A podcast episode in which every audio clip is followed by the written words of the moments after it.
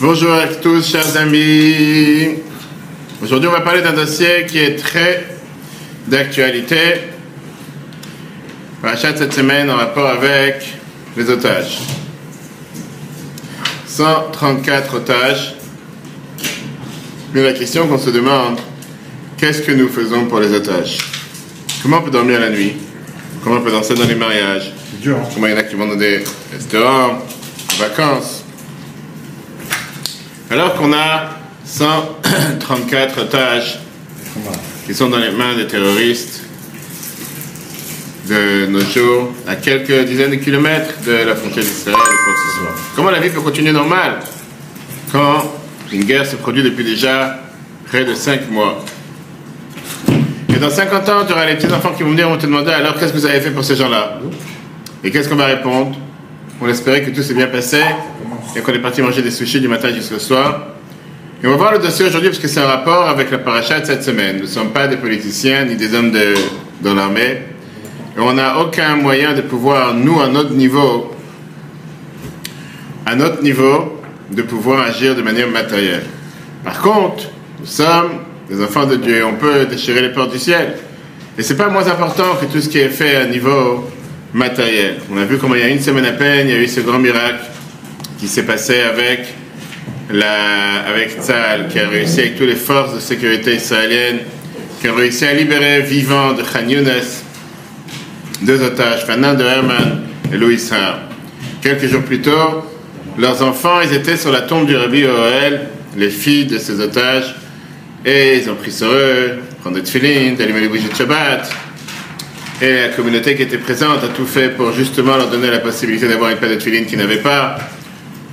Maintenant, aujourd'hui, le cours, on va voir quel est le secret qui a maintenu le peuple juif à travers toutes les générations. Qu'est-ce qui a fait en sorte que le peuple juif a réussi à surmonter toutes les difficultés dans toutes circonstances? Et la réponse, elle est en un seul mot. Un juif n'est jamais tout seul. Il fait partie de cette union du peuple juif que dans n'importe quelle circonstance dans laquelle il se trouve, n'importe quelle situation, il a le peuple juif tout entier qui est derrière lui. Il n'est jamais seul. À plus forte raison, quand tu parles d'une situation aussi dure qu'être un otage, comme Rambam nous dit, on va voir, on va rentrer dans les détails ce soir, qu'il n'y a pas une mitzvah plus importante qu'essayer de libérer les otages. On va voir comment, quoi. Le point, la- la ligne directive doit être que chacun de nous doit se sentir concerné, doit agir et doit faire quelque chose. On va commencer avec la question qui est dans la paracha de cette semaine, qui est une question qu'on ne peut pas éviter. Où a disparu Moshe? Comment se fait-il qu'il a eu une telle punition, si on peut dire une punition aussi grave, que, que quoi? Que son nom n'est pas mentionné dans la paracha. Tu as une paracha entière de toute la Torah où le nom de Moshe n'est pas mentionné comme s'il n'existe pas. C'est lui le protagoniste, c'est lui la personne la plus essentielle, et il n'est pas là, son nom n'est pas mentionné. Comment est-ce possible une chose On va voir qu'est-ce que le Rabbi Levovitch, son père, le Rabbi qu'il a écrit sur cette idée, que Moshe lui-même a demandé cette punition et il a décrété sur lui-même. Il a dit la phrase suivante, que si Dieu a décidé d'être dur avec le peuple juif, ça vaut pas la peine de vivre. Il préfère être effacé de son livre. Et on va voir de ça quel, euh, euh, quel- comment nous sommes des, pas seulement des garanteurs, nous sommes responsables de la situation de n'importe quel de nos frères et sœurs qui se trouvent dans des situations difficiles. Comment nous avons le devoir d'agir et on ne peut pas se dédouaner en disant j'ai pas vu, je suis pas au courant, ça me concerne pas, j'avance et je trace ma route. Comme l'a dit à la parachat Tetzavet, nous parle encore une fois la suite de ce qui a été transmis à Moshe, les, directs, les, différents ordres, comment construire le tabernacle. Après, vous l'avez vu la, la semaine dernière, comment on doit construire le temple. Maintenant, on commence à parler à ceux qui vont gérer le temple. Les, les, les, les humains qui vont être dans cette maison. Et on voit dans la paracha de cette semaine comment préparer les habits, les différentes lois, comment préparer les prêtres, les kohanim, etc. Mais il manque quelque chose. Que cette paracha, a l'air d'être une paracha qu'on appelle veuve, orpheline. Puisque le patron n'est pas là. Le mot le plus dominant de la paracha n'est pas là. Moshe. Entre la paracha de Shemot, pour avoir une idée. qui est celle qui nous raconte la naissance de Moshe, jusqu'à la fin de la paracha Mas'eh, qui est la fin de la Torah, avant la répétition dans le de Varim de Deutéronome. Le nom de Moshe est mentionné plus de 600 fois dans toute la Torah. 20 fois par paracha, 3 fois presque dans chaque montée. À part, bien sûr, le livre de Dvarim, le livre de Deutéronome, qui c'est un livre dans lequel c'est Moshe qui parle, et donc automatiquement, c'est pas mentionné. Dans la paracha de Tetzavet, tu veux fermer là-bas? C'est les ferme. Alors que dans la paracha de Tetzavet, on voit que c'est pas mentionné une seule fois, mais sur euh, l'autre côté. Et ce qui est bizarre, c'est que dans toute la paracha, ce sont des autres que Moshe dit à Aaron. Merci. Et on voit comment toute la Torah fait tout ce qu'elle peut, soi-disant, pour ne pas mentionner Moshe. Le Zohar, dans le premier chapitre que vous avez dans la feuille, là, c'est là une feuille, c'est dessus. Dans une feuille, il dit que ça a été effacé dans Shir dans le Cantique des Cantiques, ça a été effacé son nom de la paracha. Alors que c'est la paracha par excellence qu'on aurait dû nous mentionner le nom de Moshe dans chaque mot et dans chaque mitzvah qui est là-bas. Comment elle commence la paracha de cette semaine? Et toi, tu ordonneras. On sait, on sait de qui on parle. C'est que si tu ouvres le Chumash aujourd'hui, et tu n'as pas appris ce qui se passe la semaine dernière, pas au courant, tu n'as pas lu des parachutes avant, tu sais pas comment s'appelle la personne, qui parle, de quoi on parle, de qui on parle. On a eu un autre ordre dans le Chumash Vayikra, Lévitique, la paracha est mort, chapitre 24, verset 2. Là-bas, on dit que Dieu, il parla à Moshe, et il lui dit, ordonne au peuple juif de prendre de l'huile d'olive concassée, etc. Alors que là, la Torah te dit, Dieu lui dit, toi tu ordonneras, sans dire de qui on parle. Cette question, c'est une question qui a perturbé tous les sages et tous les commentateurs de la Torah, les plus connus comme les moins connus. Le premier, va parler de ce fameux saint Shlomo Anstruk, qui était un grand juif qui apparemment a été tué en Espagne pour la sanctification du nom de Dieu. Il dit alors que la prêtrise aurait dû être à Moshe et elle a été donnée à Aaron, dans cette paracha, on a dit comment organiser et comment préparer les habits des Kohanim. Moshe n'a pas été mentionné. Parce que Moshe était humble face à son frère Aaron. C'est comme s'il te dit que Moshe a décidé de se mettre de côté pour tout donner à son frère, dire à son frère de s'occuper de faire les choses comme il fallait, comme lui, il transmettait les messages à son frère. Parce que l'essentiel, c'était son frère. Et vous ne surtout pas qu'on s'imagine qu'il prend la place de son frère, pour ça, il s'est mis de côté. C'est qu'au départ, le plan original, Moshe aurait dû être le grand prêtre. Mais puisqu'il a demandé à Dieu au départ, envoie dans la main de qui tu vas envoyer, Moshe que Aaron, c'est celui qui va pouvoir le faire. Pendant toutes ces années d'esclavage, Moshe n'était pas en Égypte. Donc la prêtrise a été transférée à Aaron. puisque cette semaine, on parle des services des Kohanim, et on nous parle, pas seulement du service des Kohanim, on nous parle des habits des Kohanim, etc. Et donc Moshe s'est mis de côté pour laisser le rôle majeur du joueur majeur de la, de la cette semaine qui est son frère. Avec ça, le Midrash était dit un verset que tout le monde connaît, dans le psaume 133. Qu'est-ce que c'est bien et qu'est-ce que c'est bon doit être tout le monde assis ensemble avec amour et avec amitié. Comme l'huile qui tombe sur la tête, qui tombe sur la barbe, la barbe d'Aaron qui est en fonction de sa taille. Bien, le Midrash là-bas était dit quoi? Aaron, il avait deux barbes. Pourquoi le verset était, emploie deux fois le mot barbe? Mais Moshe était content de voir que Aaron était heureux. Quand tu as deux frères qui, un, il va dire, il encourage l'autre, un, il est heureux pour l'autre. Tu sais ce que Moshe, il est tellement heureux du fait que c'est Aaron qui est le grand prêtre, à ce moment-là, ça le rend lui heureux. Pas parce que lui, il aurait dû être il n'a pas été. Mais parce que lui, il est heureux de voir que son frère est heureux. Une autre explication qu'on a pour le fait que le nom de Moshe n'est pas dans la paracha, il est dans le livre de l'élève du Baal Shem Tov. Menachem Nachum de Tchernobyl, dans le livre Meorenaim, dit que comme la parachat Tetzavé, on la lit généralement dans la semaine qu'on lit le 7 Adar, qui est aussi qu'on a eu la semaine dernière, le jour du décès de Moshe. Pour ça, la paracha n'a pas mentionné son nom, parce qu'il est décédé dans cette paracha. En deux mots, c'est pour allusionner au fait que son nom, il n'est pas dans cette paracha, puisque c'est en rapport avec la date de son décès. Rabbi parle de ça dans l'écoute Sichot 26, page 240 que la paracha te parle de Moshe, elle commence avec le nom Ve'ata. Souviens la paracha ici allusionné sur la manière comment les tzadikim nous quittent. Le mot de Moshe n'est pas là, mais son essence est présente. Comme on sait ce qui est écrit dans le Zohar, qu'un tzadik qui nous a quittés, il est beaucoup plus présent dans ce monde que de son vivant. Puisque l'essentiel d'un tzadik, c'est quoi sa vie? C'est sa neshama, son souffle, son esprit, la émouna, la croyance en Dieu, l'amour, la crainte de Dieu. Et la neshama, l'âme n'est pas quelque chose qui se sépare d'un monde à un autre, au contraire, après le décès de quelqu'un, elle est libérée des limitations du corps. Mais, comme on l'a expliqué la semaine dernière, dans le cours qu'on a pu voir jeudi soir, la conférence que j'ai donnée à Paris, comment ça se fait qu'on te dit que Aman, il a fait un tirage au sort et il s'est rendu compte que c'était le mois le meilleur pour attaquer le peuple juif parce que c'était le mois où il y a le décès de Moshe, mais il n'était pas au courant que Moshe est né. Et les deux questions qu'on demande, c'est comment ça se fait que Haman il est au courant du jour du décès, il n'est pas au courant du jour de la naissance, il était tellement intelligent, il aurait dû être au courant du jour de la naissance, puisque les deux dates ne sont pas écrites dans la Torah. On les apprend de ce que nos sages nous disent dans le traité Kiddushin. Deuxièmement, pourquoi on te dit qu'il n'était pas au courant que le 7 il est mort et le 7 il est né? On a dû dire le contraire, qu'il n'est pas au courant que le 7 il est né et que le 7 il est décédé. Mais la Bible explique ça dans les côtés Sikhat 26, page 8. Aman, il savait très bien quand est-ce qu'il est né Moshe. Mais ça n'avait pas de sens à saisir. Aman s'est dit, une fois que Moshe nous a quittés, il n'existe plus. C'est fini, il n'est plus là.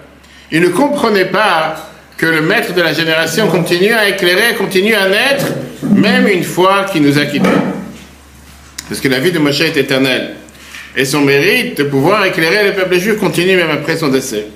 Et comme il s'est passé clairement, la preuve est que grâce au jour de la naissance de Moshe, le mois s'est transformé et on a eu le miracle de Purim. L'explication la plus répandue, c'est la plus connue, c'est celle du, du Balaturim qu'amène le Rabbi Yaakov, le fils du Roche, qui te dit pourquoi Moshe n'a pas été mentionné dans la paracha de cette semaine? Parce que Moshe est celui qui a dit à Dieu, efface-moi de ton livre que tu as écrit. Et une malédiction d'un tzaddik, même sur conditionnel, elle s'accomplit. Qui veut dire le fait que la parole crée la situation. Dieu a créé le monde avec la parole. La parole a un impact sur terre et a tendance à s'accomplir. On dit que tu as un ange qui parfois il peut utiliser des paroles difficiles pour accuser une personne.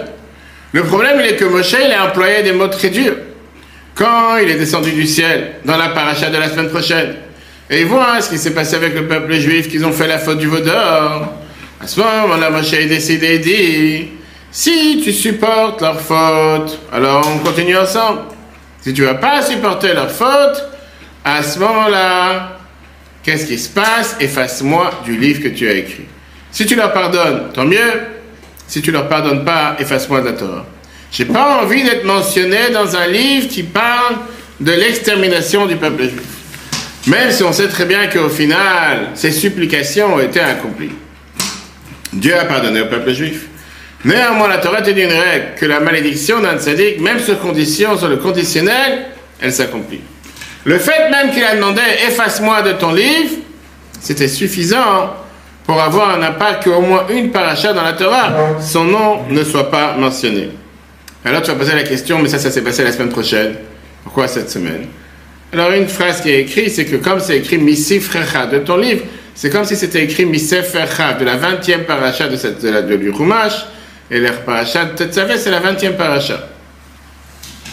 En deux mots, il y en a qui disent que Dieu il a reporté le décret, jusqu'à ce qu'il arrivait à la dernière paracha avant la demande de Moshe, il est obligé de l'accomplir. Ok. Ça, c'est l'explication la plus répandue. Puisque Moshe a demandé que Dieu efface son nom, même si au final Dieu a pardonné au peuple juif, mais comme il a dit, alors il fallait que Dieu l'accomplisse une fois. Ce qui n'est pas compréhensible. C'est que Moshe a mis une condition. Il dit si tu pardonnes leur faute, tout va bien, et je demande rien. Si tu pardonnes pas leur faute, efface-moi ton livre. Concrètement, Moshe a pardonné la faute du peuple juif. Il a pardonné la faute du Vaudor. On dit ça tous les soirs de Kippour. La veille de Kippour, le soir, Salar Tikidvarecha, j'ai pardonné au peuple juif comme tu m'as demandé. Et donc, la malédiction, c'est comme si elle n'a pas été dite. Et là, on va voir une explication tellement riche du père du rabbi, le grand kabbaliste Rabbi Levi Yitzhak qui vient et qui te dit qu'en réalité, ce n'était pas une punition du ciel. Mais c'était une demande de Moshe au ciel. Et Dieu devait accomplir cette demande. On sait très bien qu'un tzaddik peut décréter. Et Dieu il accomplit les paroles d'un tzaddik. On doit lire le verset suivant. De la manière suivante. Si tu supportes leur faute, ou si tu la supportes pas, virgule, néanmoins efface-moi de ton livre. C'était pas, si on peut dire, une menace conditionnelle. Mais c'était un décret de Moshe. Pourquoi? Parce qu'on a vu dans le Chumash chapitre 32 verset 10 que Dieu dit à Moshe laisse-moi, je vais m'énerver, je vais les exterminer et je vais créer à partir de toi un nouveau peuple. Dieu il a fait savoir à Moshe son plan en disant ce peuple n'est pas apte à recevoir la Torah. À peine après avoir reçu les dix commandements, il commence à faire le vaudor. Je vais les exterminer, je vais tout créer à nouveau, je vais reformater l'ordinateur. Je vais faire tout à zéro. Pourquoi? Parce que mon but, c'est de pouvoir donner naissance au peuple juif, comme j'ai promis au patriarche. Ces gens-là ne méritent pas. Moshe, a eu peur. Moshe, il a essayé euh, d'avoir une explosion d'amour du prochain. Et il a dit, moi, je suis là pour le peuple. Moi, je ne suis pas là pour changer le peuple. Toute mon existence est de faire en sorte que le peuple juif existe. Et je ne vois pas de raison de vivre si le peuple juif, le juif n'existe pas. On avait dit ça dans un merveilleux discours ce Shabbat en 1989, page 383, volume 2. Parce que son père lui a dit, la Yitzhak, qu'il faut expliquer le verset que si Dieu il comporte, il va soutenir, il va supporter leur faute, et sinon, pour ça, Dieu il dit, efface-moi de toute façon. Parce que l'existence de Moshe se dit, qu'il a une telle abnégation de soi, qu'il a un tel don de soi face au peuple juif, qui dit que je ne veux rien savoir, quoi qu'il arrive, le fait même de vouloir se séparer du peuple juif, moi je ne peux pas vivre dans telle situation. Dans les de 34, page 221, le rajoute que cette histoire s'est passée dans la paracha Kitissa, chapitre 32, verset 32. Et dans la Gemara, Brachot, page 32, qui montre comment Moshe était prêt à donner son cœur, donner sa vie pour le peuple juif. Ça, c'est le grand cœur de Moshe.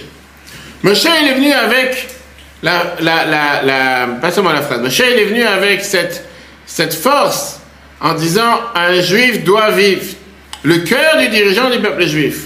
Que la première histoire que la Torah nous raconte sur lui, qu'il a grandi il a vu comment les souffrances de ses frères, il a vu un Égyptien taper son frère juif, son existence tout son, être était de ne pas pouvoir supporter voir quelqu'un souffrir. Et lui, il était là pour alléger leur souffrance. Et donc Moshe s'est dit, s'il y a quelqu'un qui souffre, moi je dois tout faire pour qu'il ne souffre pas. Ça c'est par rapport à Moshe. Mais là on va continuer bien sûr avec, en développant ça comme j'ai dit tout à l'heure, par rapport à la situation actuelle, comment le message de Moshe c'est un message qui passe dans nos veines depuis 2448, depuis plus de 3000 ans d'histoire qu'un juif ne peut pas se focaliser que sur soi-même. Ça n'existe pas quelqu'un qui dit c'est pas mon problème. Pour moi tout va bien, tout le reste va bien. Le reste circule, il n'y a rien à voir.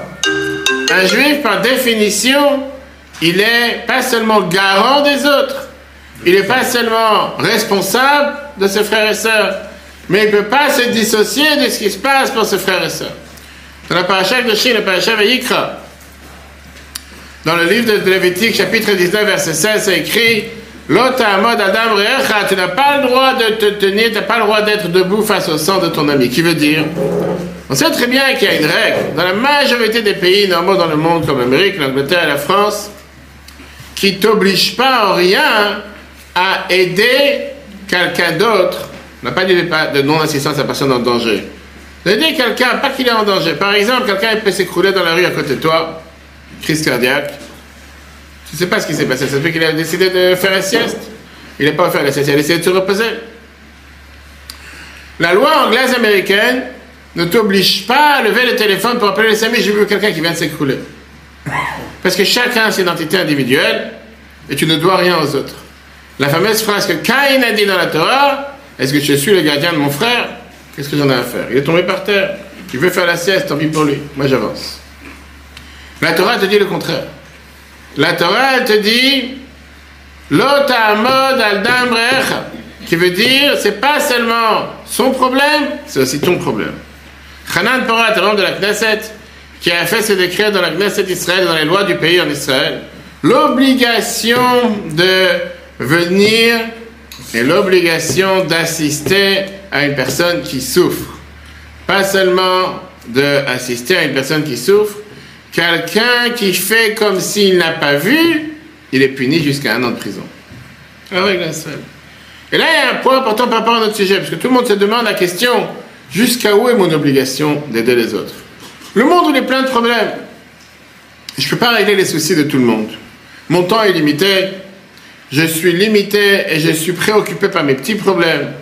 Et tout ce que je vais vouloir faire pour pouvoir m'occuper de quelqu'un d'autre va forcément venir sur le compte de ma famille, va forcément venir sur le compte de régler mes problèmes. Comment je peux savoir jusqu'à où c'est mon problème? Et comment je peux savoir à partir de quand ce sont les problèmes du monde et pas mes problèmes? Viens Rashi, Rashi te dit sur la fameuse interdiction que la Torah te dit de voir que l'autre il est en train de mourir et tu peux l'aider. L'interdiction elle est quoi? De voir que l'autre est en train de mourir, qui veut dire? Quand tu peux sauver, tu peux sauter dans l'eau pour le sauver, saute dans l'eau. Qu'est-ce que ça veut dire une chose pareille? Pourquoi la Torah t'emplit le point voir que l'autre il pourrait mourir? Que si je vois pas, je ferme les yeux, je fais comme si je n'ai pas vu. J'ai rien vu.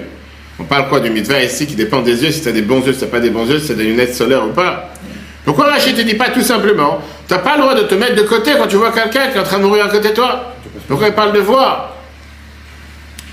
Viens, le rabbi te rajoute dans les côtés 32, page 125. Rachid te met une règle générale dans la vie. Ne fais pas comme si tu n'as pas vu. Ne fais pas comme si tu n'es pas au courant de ce qui s'est passé.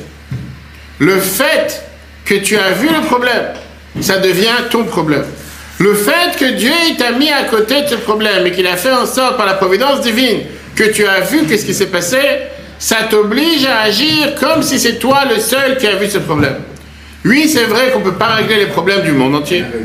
Oui, on ne peut pas régler les problèmes des immigrés ou des, des qu'on appelle ça, on ne peut pas régler les problèmes de tous ceux qui sont euh, les migrants qu'il y a au Darfour et la famine qu'il y a en Afrique, mais un problème qui est tombé dans ta cour, un problème qui est tombé chez toi, tu es considéré comme si c'est le seul qui l'a vu. Pourquoi? Parce qu'il y a ce qu'on appelle la providence divine. La providence divine qui parle à toi par différentes opportunités qui tombent à ta porte. Les situations que tu rencontres, c'est la voix de la providence divine qui vient et qui te donne une mission dans la vie. D'où on le sait, on a vu ça dans on a vu ça dans l'histoire de Haman, on a vu ça dans l'histoire de Esther, dans la fête de Purim qu'on va fêter, si Dieu veut, un peu plus d'un mois, le soir, dans laquelle Mordechai dit à Esther, les et kazot egat la malchut. Sache que ça se peut que la seule raison pourquoi tu t'es marié avec Asserus Achashverosh, c'est pour agir quand ton peuple sera en danger. Tu es à cet endroit, dans ce lieu, à ce moment, dans cette situation, tu es la personne qui doit agir. Ah, elle avait toutes les bonnes explications, toutes les bonnes excuses pour dire j'ai peur d'un serrure, j'ai peur d'un ça fait 30 jours qu'il m'a déjà pas appelé. Viens Mordechai, il lui dit rappelle-toi une chose. La providence divine t'a placé dans cet endroit, dans ce lieu, à ce moment précis. Face à une telle situation, ça veut dire que c'est à toi d'agir. Comme ça, il s'est comporté aussi long de Mordechai Esther, qui était Yosef. Yosef, quand il était levé le matin en prison, il a vu on a parlé plusieurs fois, qu'on peut voir sur Torah.fr, il a vu ses amis dans la cellule avec une mauvaise tête, avec une tête bizarre, triste.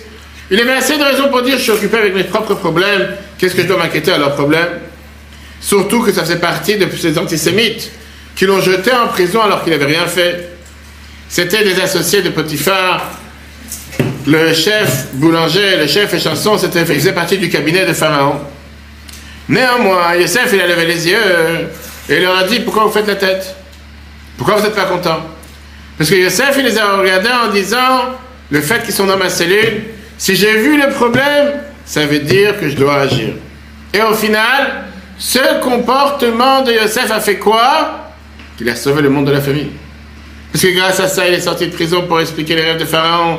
Grâce à ça, il a nommé vice-roi. Et grâce à ça, il a sauvé le monde. Y avait un moment de farine. C'est-à-dire, en deux mots, le fait de venir en aide à des gens parce qu'ils étaient dans la situation proche de lui. Ça, ça a fait en sorte qu'au final, il a changé la planète. Alors revenons à nos otages.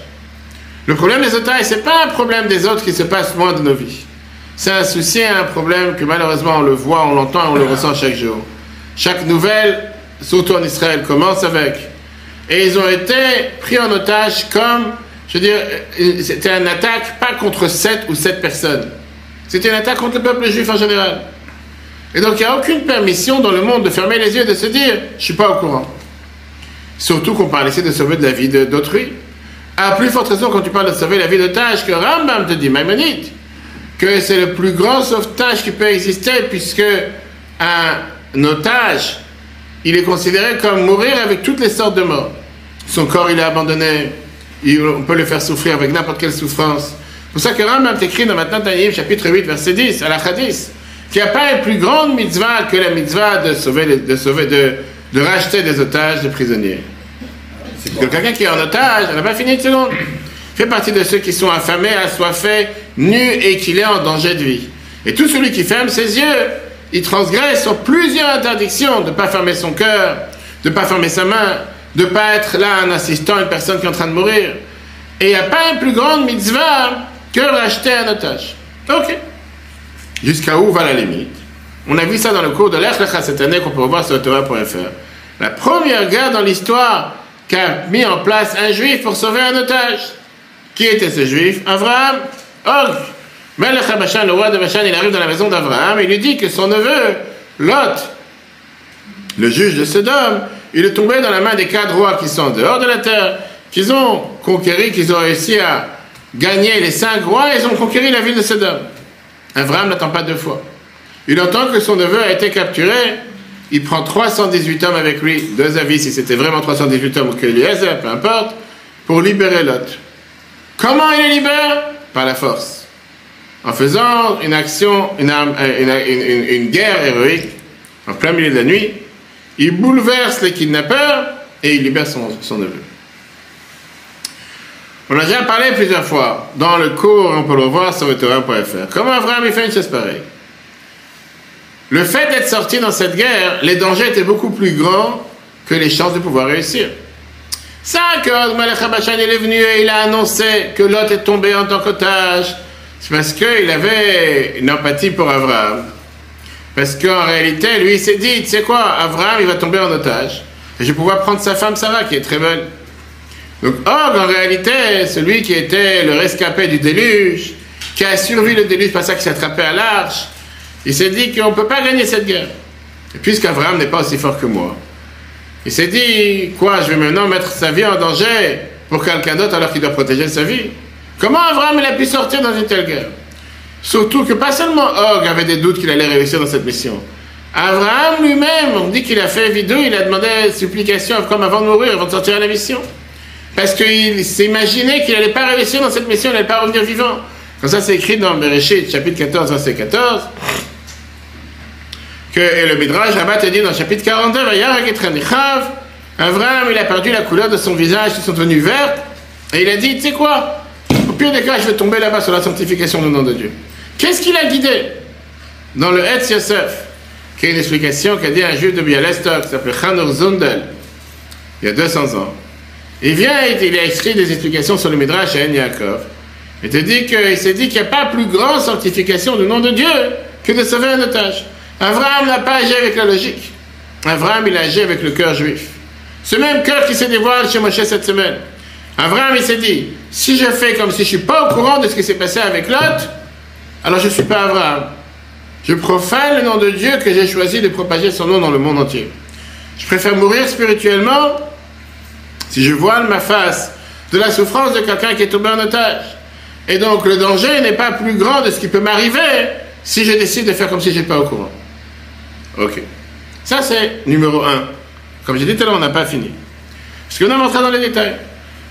Quand on parle aujourd'hui de libérer des otages en contrepartie de milliers de terroristes, d'abord il faut savoir, Abraham n'a jamais, jamais venu avec un plan d'offrir des terroristes en contrepartie.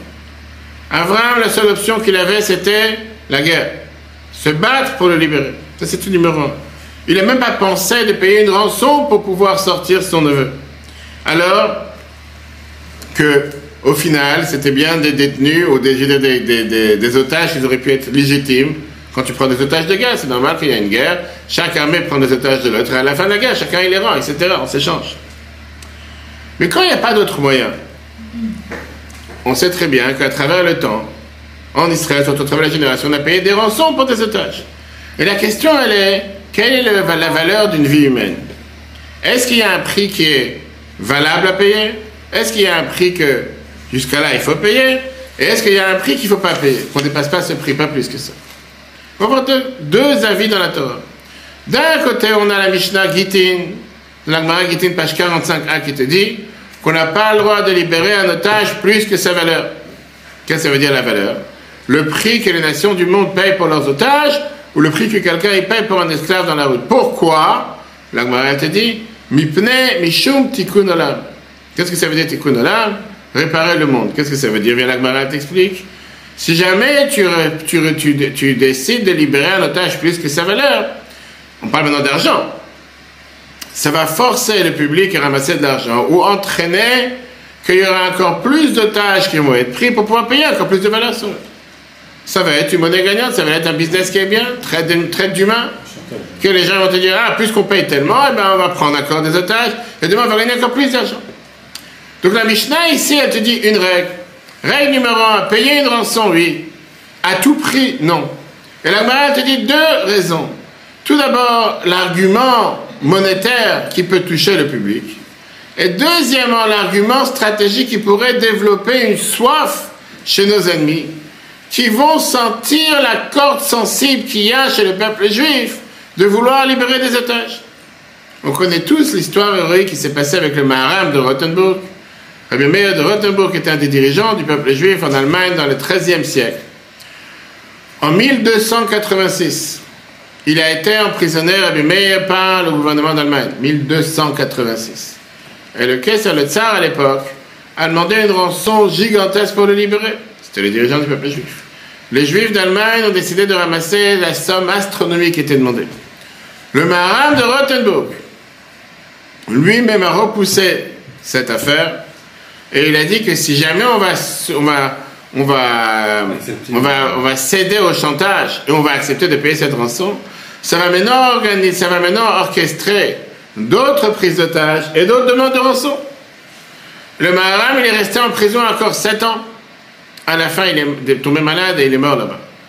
Son corps a été libéré que 14 ans plus tard pour être enterré dans un cimetière juif. Ça, c'était la vision du Maharam de Rothenburg en 1986. De l'autre côté, on peut très bien dire que tout ce qu'on vient de dire n'a rien à voir avec la, situation actuelle. Parce que la Mishnah, te parle ici d'une prise d'otage pour un gain financier, dans lequel la majorité des cas, il n'y a pas de danger de vie pour la personne qui est en otage. Mais là, on parle de prise d'otage des terroristes. Là, on parle de prise d'otage des terroristes dans laquelle les otages sont en danger de vie. Donc, il y en a qui te disent que dans une situation pareille, on doit dépenser n'importe quel somme. On a une histoire qui est racontée dans l'Agmara là-bas, l'Agmara Gittin. C'est un Yeshua ben Hanania qui a vu un enfant qui avait de très beaux yeux dans la prison de Rome. Rabbi Yeshua, il a demandé Mi Natan Yaakov Israël et verset qui a fait que Yaakov, le peuple juif, a été comme ça tellement rabaissé à tel point que tu es tombé en prison. Et l'enfant a continué le verset. Alors Hachem, Zechatan, certainement c'est Dieu. On a dû faire une erreur. Rabbi Yeshua, il lui dit Moi, je te promets que moi, en tant que dirigeant du peuple juif, je bouge pas, je bouge pas d'ici jusqu'à ce que je le libérerai avec tout l'argent du monde qu'ils veulent. Qu'il y a dans. Viens Tosfot. Qui est l'explicateur de l'Agmara, commentateur de l'Agmara. Vient et te dit que quand il y a un danger de vie, alors on doit libérer un otage plus que sa valeur. Parce qu'on parle d'une vie humaine. Vient Tosfot et te dit qu'au temps de la destruction du temple, il n'y avait pas cet argument que si on va le faire, ils vont avoir beaucoup plus d'otages, on va demander encore plus d'argent, etc. C'est ça, je te donne ici deux raisons. D'abord, la vie humaine passe avant l'argent. Surtout quand le danger de créer cette envie et de créer ce, plaisir et de créer cet appétit chez les ravisseurs est un doute, alors que le danger de vie de l'autre est quelque chose de sûr. C'est ça, tu te dit dans un autre endroit que dans une période où tu as des attaques terroristes et tu as des attentats, on n'a pas besoin d'excuses soi-disant de la part des ravisseurs pourquoi ils veulent prendre des otages, ils le font de toute façon. Quand tu as affaire avec des terroristes, que la seule chose pourquoi ils sont éduqués depuis l'âge zéro, dans tous ces soi-disant innocents qui se trouvent à Gaza et ailleurs, c'est de vouloir tuer des juifs. C'est pas parce que tu vas payer telle somme ou telle somme, dire ah, maintenant je vais pas prendre, maintenant je vais prendre. C'est des gens que s'ils auraient pu faire ce qu'ils ont fait le 7 octobre tous les jours, ils l'auraient fait. Sans distinction écrivent les décisionnels, parce qu'il y a des cas dans lesquels on doit lui payer plus que la valeur. Par exemple, quelqu'un qui a écrit que tout va à sa femme dans un mariage, il a clairement écrit qu'il va payer n'importe quelle valeur, n'importe quel prix pour libérer sa femme de prison. Et donc on pourrait dire aussi ici que l'État a fait une alliance avec ses soldats, qu'elle est obligée de tout faire pour les ramener à la maison. Et comme on l'a dit, tout ce débat, c'est théorique, mais ça n'a rien à voir avec le cas présent. Pourquoi? Parce que là, on ne demande pas d'argent. Là, les ravisseurs ne demandent pas d'argent. Là, on parle de libérer des terroristes jurés qui ont donné toute leur vie pour la, pour la terreur. Qu'ils ne pensent à aucun instant demander pardon. Qui disent et qui crient haut et fort qu'ils vont continuer à faire des actes terroristes comme ils l'ont déjà montré. Il y en a parmi eux que de la prison, comme ce Sinoa, que Dieu efface son nom, qui était en prison en Israël, qu'en étant emprisonnés en Israël, ils ont continué à agir et à diriger des cellules terroristes. Si on met le cas à l'envers, si les terroristes, que Dieu efface leur nom, n'auraient pas demandé de libérer 1000 terroristes, mais ils auraient demandé de recevoir 1000 juifs à la place des otages, quelqu'un aurait été d'accord? Quelqu'un aurait dit, je te donne 1000 juifs pour libérer ces 134 otages. Libérer 1000 terroristes, c'est de donner dans leurs mains, on ne sait pas combien de juifs qui vont être tués par ces terroristes. Cette ordure de Sinoar, que son nom pourri, c'est qu'il soit effacé de cette planète, que toute l'armée israélienne aujourd'hui fait tout pour le capturer, il a été sauvé deux fois dans le passé par l'État d'Israël. Quand il était prisonnier dans la prison israélienne, on a trouvé une tumeur dans sa tête. Les meilleurs des docteurs ont tout fait pour le sauver. Et une deuxième fois, quand il a été libéré dans l'affaire de Gilad Shalit, et il, est devenu libre pour faire ce qu'il a organisé pour les sept docteurs. Et donc il faut mettre, comment on dit, les sentiments de côté, réfléchir avec la tête. Aussi dur que ça peut être, dans l'histoire de Shalit, de la libération d'un soldat, on n'a pas libéré 1027 terroristes, ce qui a été fait à l'époque mais on a mis dans leurs mains tous ceux qui ont été tués le 7 octobre et la guerre qui continue depuis, depuis 5 mois. Et les plus de 200 otages qui sont tombés dans leurs mains. Ça, c'est ce qui s'est passé avec les 1027 terroristes qu'on a libérés pour un soldat Gilad Et donc, la, situation, la solution qu'on a présentée, qui est écrite dans l'Agmara, n'est pas une solution qui peut être adaptée dans nos jours. Parce que c'est une solution qui est comme si tu éteins un feu, un incendie en rajoutant du pétrole dessus. Et tu n'as pas un incendie en rajoutant du pétrole. Parce que si jamais on va voir que cette solution ne peut pas exister, c'est sûr que l'armée va trouver des autres moyens pour pouvoir arriver à aboutir, comme on a vu cet acte héroïque qui a été fait la semaine dernière, et c'est sûr que si Dieu veut, il en aura encore d'autres. Alors la question qui reste, puisque c'est ce qui nous concerne, qu'est-ce que nous on peut faire? Peuple juif dans le monde entier. Nous ne sommes pas des politiciens, nous ne sommes pas des gens qui font la guerre. bien sûr que nous, on doit d'abord crier au ciel. On doit prier à Dieu tous les jours comme on fait au Maître tous les Shabbats, on dit les psaumes, et celui qui peut le faire tous les jours, de le faire tous les jours, de prendre des décisions journalières pour que Dieu écoute notre prière, nos cris. Nous ne sommes pas des soldats, mais on souhaite la réussite de nos soldats, on souhaite qu'ils puissent réussir dans leur mission tous les jours, qu'ils reviennent en bonne santé, que les otages reviennent en bonne santé, que les blessés guérissent. Mais nous sommes les enfants de Dieu, on fait partie de ce peuple qui est garant des uns des autres. Le 29 Nissan, je me rappelle comme aujourd'hui, 1990, 5750. a bien reçu un téléphone de la part du gouvernement israélien, le premier ministre Shamir, qui a appelé le bureau du Rabbi en faisant savoir à 2 heures d'après-midi que l'OLP, dès que Dieu efface leur nom, euh, devait décider de faire des attentats contre des institutions juives dans le monde entier et qu'il faut renforcer la sécurité. Le Rabbi descend pour la prière de Mincha à 3h15. Personne n'était au courant de cet appel. Le Rabbi demande de faire un discours juste après le Sikha, juste après Mincha. Et je vous rappelle, on l'a entendu en direct.